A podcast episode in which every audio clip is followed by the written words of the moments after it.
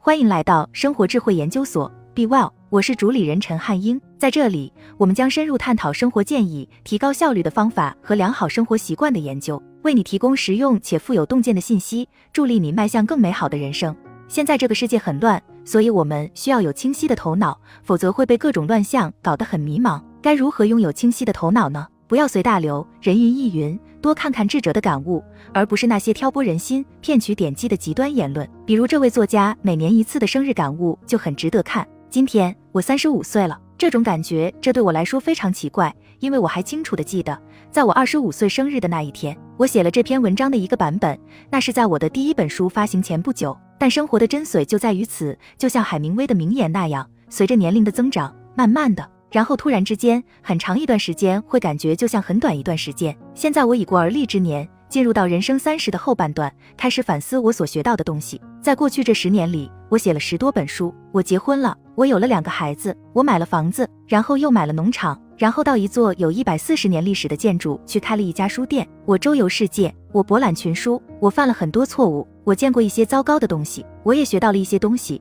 虽然还远远不够。一如既往，这就是我想在这篇每年写一次的文章中想要讨论的内容。我在去年以及过去的三十五年中学到的规则、经验教训、见解以及鸡毛蒜皮，你也许会同意其中的一些观点，但也可能会觉得有些观点难以理解或完全错误。那么就请辅正吧。一、不要跟别人比，你永远不会知道谁在服用类固醇，你永远不知道谁负债累累，你永远不知道谁是骗子。二，我在奥斯汀跑步的时候，看到跑道边上有个标志，那是 Thomas Henderson 立的，上面写着：离开这个地方的时候，要让它比你刚到的时候更好。对我来说，无论大小，这就是生活的意义。三，有件事情屡屡让我惊讶不已，那就是一个人，哪怕是非常有名、非常有钱、非常有权的人，但凡听到对自己的最新电视形象、最新成就、最新项目的恭维，也总是很受用。这里的意思不是说名人也是人。而在于，如果那个阶层的人对来自朋友熟人的恭维依然受用的话，你觉得这对你的孩子或同事、员工，或者对你来说意味着什么？对你的兄弟姐妹和朋友来说又意味着什么？四，你不必解释自己。桑德拉·戴·奥康纳的一位文员曾经说过，他最钦佩这位大法官这一点。那就是他在拒绝之前从未说过对不起。如果他不能或不想做某件事，他会直接说不。你也可以把这种做法用到自己的边界设定、兴趣和选择上，只需要说不。你可以向亲戚解释，他们得去住旅馆，而不是住在你家。你可以感觉怎么舒服就怎么过，你不必证明自己，不必解释自己，也绝对不需要道歉。五，你不必无所不在，你什么都不需要做，一切的压力只存在于你的脑海，他们都是被你编出来的。六临终之时，你会为了能多过上一个平平淡淡的傍晚而付出任何代价。再送孩子去一趟学校，再吃一个可口的桃子，在公园的长椅上再待一个小时。可是以前你都不在意，就这么匆匆忙忙的过了，或者就这么忘了，或者抱怨这样的生活，因为天很热，或者道路很堵，或者因为手机上突然弹出了一些警告，或者在忙于计划未来某件很特别的事情，好像那会让你变得快乐一样。当你生命走到尽头时，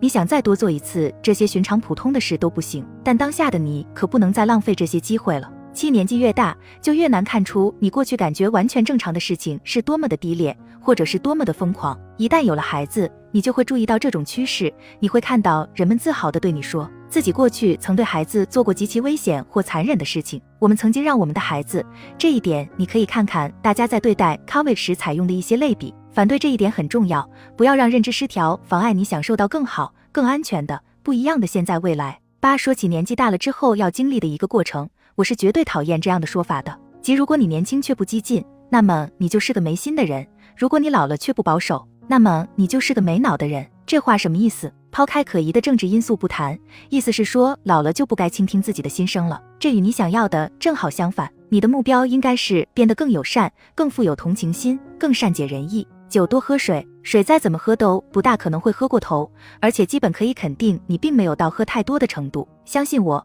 多喝水你会感觉好很多。十走路也一样，散步几乎可以改善一切。十一，什么让萨米奔跑？是我最喜欢的小说之一。在用了整部小说的篇幅，希望主角受到惩罚之后，叙述者终于意识到，对萨米的真正惩罚是他必须成为萨米，即便身上穿着各种外衣，但他的人生必须活在那个脑袋里。这才是他希望能落在他身上的公平。我发现，在我的生活当中，许多试图伤害我或打击我的人都是如此。报应不是以某种突发事件的形式出现的，但正如舒尔伯格所说的那样，报应是微妙而阴险的日常。十二对精英的这种强烈的抵制实在是太蠢了，蠢到荒谬的地步。而且我是以一个自豪的大学辍学生的身份说的。我钦佩的一切人和事物都是精英。斯蒂芬·库里的投篮动作，罗伯特·卡罗的写作方式，海豹突击队的能耐，那种认为我们应该赞美普通人和他们对事情的一般看法的想法，其实往往最后就会把一切都搞得比平均水平还要糟。十三，延长时间线。开书店这件事情告诉我，事情需要的时间往往比你想象的要长。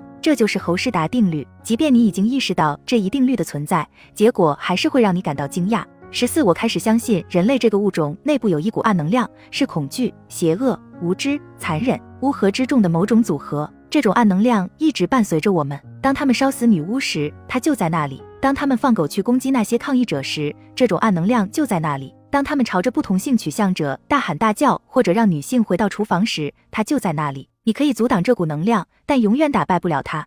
这股暗能量就像水一样，它会积聚，然后寻找新的出口。在每一个政治和社会问题上，问题永远都是你究竟是被这股暗能量给腐蚀了，还是屈服于这股暗能量了。十五，如果你不能放弃这笔交易的话，那交易也许一开始就不成立。十六，塞内卡说：“我很乐意为生活纳税，收税的不只是政府。遇到讨厌的人是出门在外要缴的税，出现延误是你去旅行要缴的税。”负面评论和仇恨是你开 YouTube 频道要缴的税。如果你变成名人，他们会编造关于你的谣言；如果你做慈善，别人会质疑你的意图或动机；如果你有孩子，你会失眠。生活的每一件事都要交税。你可以抱怨，或者你也可以像塞内卡所说的那样，心甘情愿地为生活缴税，然后继续前进。十七，我的孩子们经常在车里打盹，一般都是一个小时左右。很奇怪，有时候我在开车时，他们就在睡觉。我会低头看看速度计，一边想着为什么我要开那么快，我无处可去。其实开车的全部意义就在于等待，但为何我却还总想着要赶时间？十八，做好自己的工作，成为好父母、好伴侣或者好人。如果以此给人留下最深刻的印象，那么会如何呢？如果不是在试着多干成一件事情，或者打破一个新纪录，而是试着去成为精英和体面人，那又会如何呢？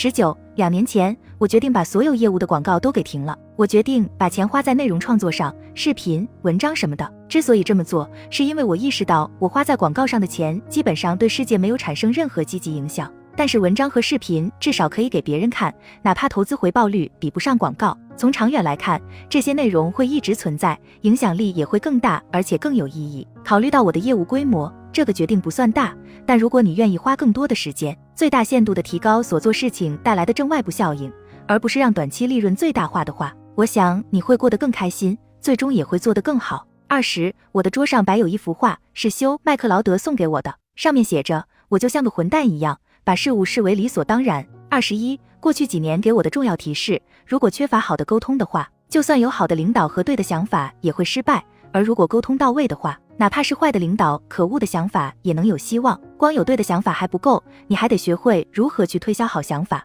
二十二，绝望和愤世嫉俗只会让问题雪上加霜。希望、善意、相信自己呢？这些特质能推动改变，其他人都宣称不可能的那种改变。二十三，现代生活很艰难。想想看，从科学技术到上流社会的不成文规则，现如今大家要知道该怎么做的事情都有什么？想想看，你从醒来的那一刻就要被各种信息淹没。想想看，要想驾驭日常生活需要的情商敏锐度，一旦你理解了这一点，就会发现很多人其实并不具备这种能力。这应该能够帮助你调整心态，变得有耐心的多。他们根本无法应付现代生活，这不是借口，确实如此。二十四，当塞内卡说贫穷不是拥有太少，而是欲望太多时，他说的其实不是穷人，而是富人。这让我想到了自己开始理解的某件事情。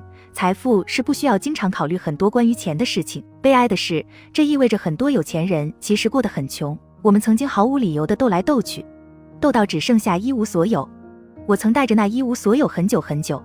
二十六，我的那些书的成功让我学到的最重要的一点，是我明白了一切在刚开始的时候都会遭遇不确定的混乱状态，混乱到让你对成功感到绝望。我在写上一本书的时候就经历了低谷，然后我发现了自己曾经写下的一张便条。上面写着：“记好笔记，这本书就会写成。每一个项目都会是这样的历程。经历这个过程后，你就能达到终点。如果你信任它的话，你经历的越多，就会越信任这个过程，因为你懂。”二十七，我们往往以为自负是百万富翁或亿万富翁才会有的毛病，成功者才会受到他的困扰。但其实它对处在早期阶段的那些有前途的人、团队和项目造成的损害最大。二十八，最近我在读一本书的时候，我能感觉到自己会有这么一种想法，那就是总想把问题归咎到人物自己身上。后来我反思了一下，我之所以这么做，是因为如果这是他们的错的话，那我就不必在意了。我不需要做任何事情，也不需要改变任何信念。我认为这种冲动可以解释当今世界的很多情况。为此，我几乎每天都会琢磨这件事情。你必须与脑海里的这个想法做斗争，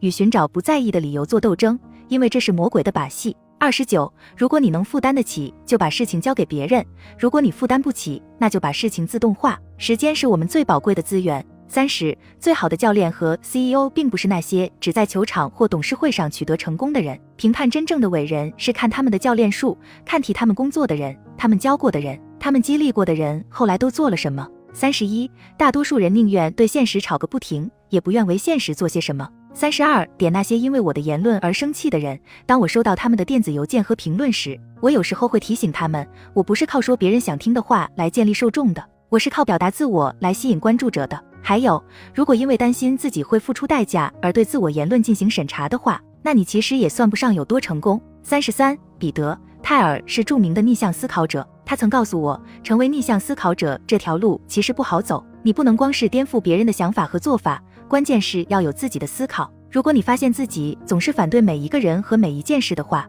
这也许说明你并没有做太多的思考，而只是肤浅的在为了反对而反对而已。三十四，所有的其他人都有自己的行为模式，有一个自我，都会随大流。他们是他们所经历的时间和遭遇的产物。但你不是这样，这是真的吗？三十五，再谈点最后思考。用我最喜欢的塞内卡的话作为结尾，是我每年的传统。又长了一岁，并不是说我距离死亡又近了一年，而是我现在又死去了一整年。为什么这么说？因为塞内卡是对的，逝去的时间等同于死亡。所以每一年、每个月、每一天、每一分钟，你都要问自己这个问题：当下来临时，你活在当下了吗？好了，以上就是今天的分享。如果您有什么看法，欢迎在下方留言与我们交流分享。期待我们下次相遇。